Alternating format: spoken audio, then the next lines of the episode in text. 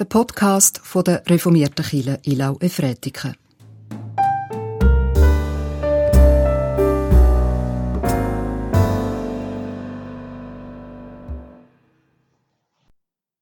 Herzlich willkommen zur Predigt vom Sonntag, 22.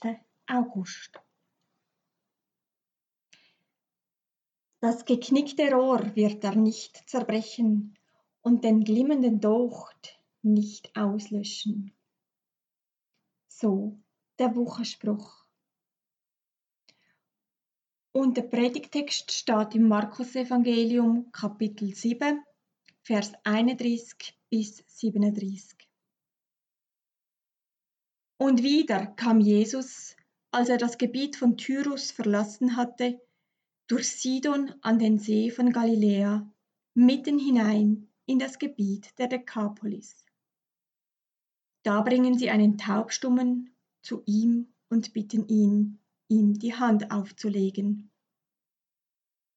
Und Jesus nahm ihn beiseite, weg aus dem Gedränge, legte die Finger in seine Ohren und berührte seine Zunge mit Speichel, blickte auf zum Himmel und seufzte, und er sagte zu ihm, Ephata, das heißt, tu dich auf. Und sogleich taten seine Ohren sich auf, und das Band seiner Zunge löste sich, und er konnte richtig reden. Und er befahl ihnen, niemandem etwas zu sagen. Doch je mehr er darauf bestand, desto mehr taten sie es kund. Und sie waren völlig überwältigt und sagten, gut hat er alles gemacht. Die Tauben macht er hören und die Stummen reden. Liebe Mitzeugin, lieber Mitzeuge der eben gehörten Geschichte, ob es Ihnen ähnlich geht? Wenn ich diese Geschichte höre oder lese, dann merke ich, wie ich automatisch hineinzoome zu Jesus und dem Taubstummen, dorthin, wo Jesus ihn aus dem Gedränge auf die Seite nimmt, in die Stille hinein. Und was hier in wenigen Worten beschrieben ist, ist dichtes Geschehen. Ganz gebannt blicke ich Jesus über die Schulter. Ich versuche mit allen Sinnen aufzusaugen, was ich da sehe und höre. Die Freunde brachten den Menschen mit der Bitte, Jesus lege ihm deine Hand auf. Aber so einfach macht es sich Jesus nicht. Er nimmt den taubstummen Menschen beiseite. Erst so kann ein Raum der Nähe und Geborgenheit entstehen. Wie liebevoll, umsichtig, ganz dem Menschen mit seiner Schwäche zugewandt Jesus hier auf diesen Menschen eingeht. Das ist zuallererst Seelsorge. Er schafft Raum für die Seele. Dann legt Jesus ihm die Finger in seine Ohren, auf die wunde Stelle sozusagen. Er berührt das, was krank ist, und lässt seine heilsame Gegenwart hineinfließen. Dann berührt er seine Zunge mit Speichel. Sehr ungewöhnlich. Die einen würden es vielleicht als Zumutung bezeichnen, nicht nur zu Nicht-Corona-Zeiten. Ich überlege mir, da muss ein enormes Vertrauen zustande gekommen sein, ein gegenseitiges sich zumuten in dieser kurzen Zeit. Unwillkürlich kommt mir ein Vergleich in den Sinn. Ist das nicht wie bei meinem stehen gebliebenen Auto?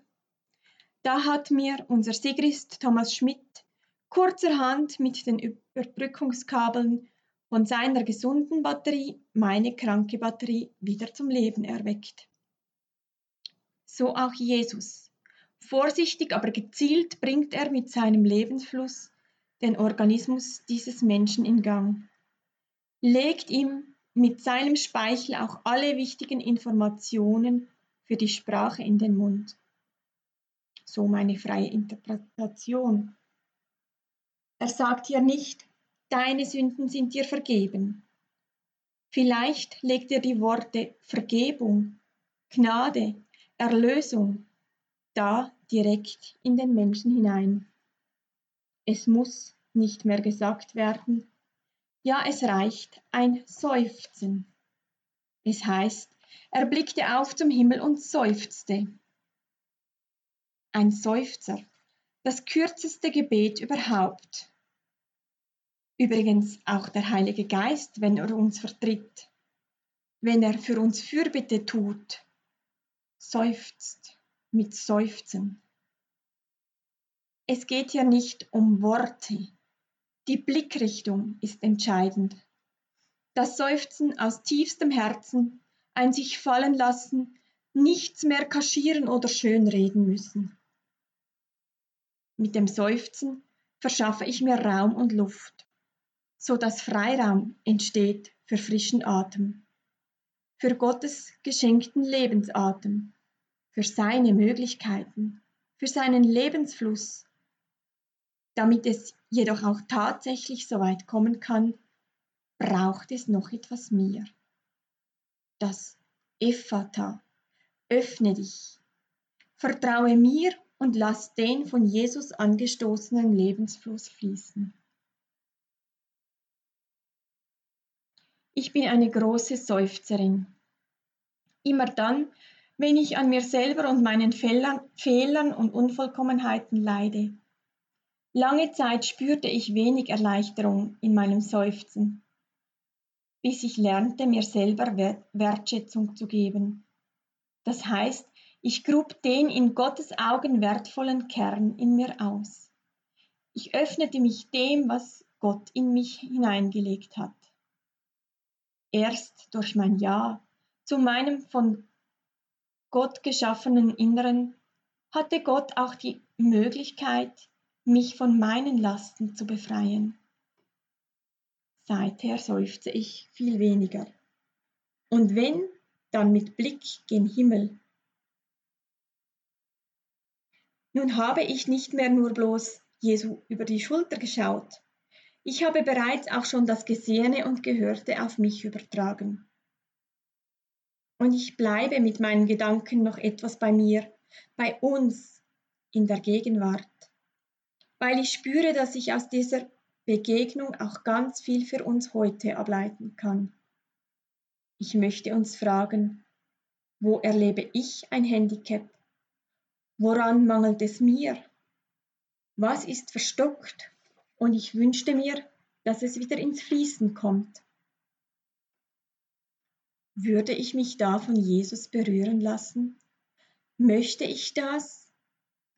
Und was ist falsch, wenn es nicht funktioniert? Ich bin überzeugt, dass Gott uns seine Lebendigkeit schenken will, unseren Lebensfluss erwecken und erhalten. Das kann muss aber nicht organisch oder physisch gemeint sein. Ich habe gelernt, dass für Gott das zählt, was kein Verfallsdatum trägt, was nicht endlich ist, so eben wie die Schätze im Himmel. Und deshalb möchte ich mit einem Gedanken aus These enden.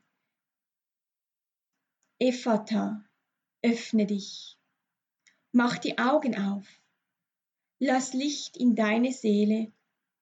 Gott schaut dich an, so wie du bist. Und was er da sieht, umfängt er mit Liebe. Amen. Gott segne deine Augen, damit sie klar sehen können. Gott segne deine Ohren, damit du dich und andere hören kannst. Gott segne deinen Mund, damit du die Wahrheit sagst. Gott segne dein Herz, damit du dich der Liebe öffnen kannst. Gott segne deinen Leib, damit du dich und deine Gefühle spüren kannst. Und Gott segne deine Füße, dass sie den Weg des Friedens finden. Für diesen Sonntag und die kommenden Tage. Amen. Ich wünsche Ihnen eine gesegnete Zeit. Ihre Pfarrerin Annemarie Geiger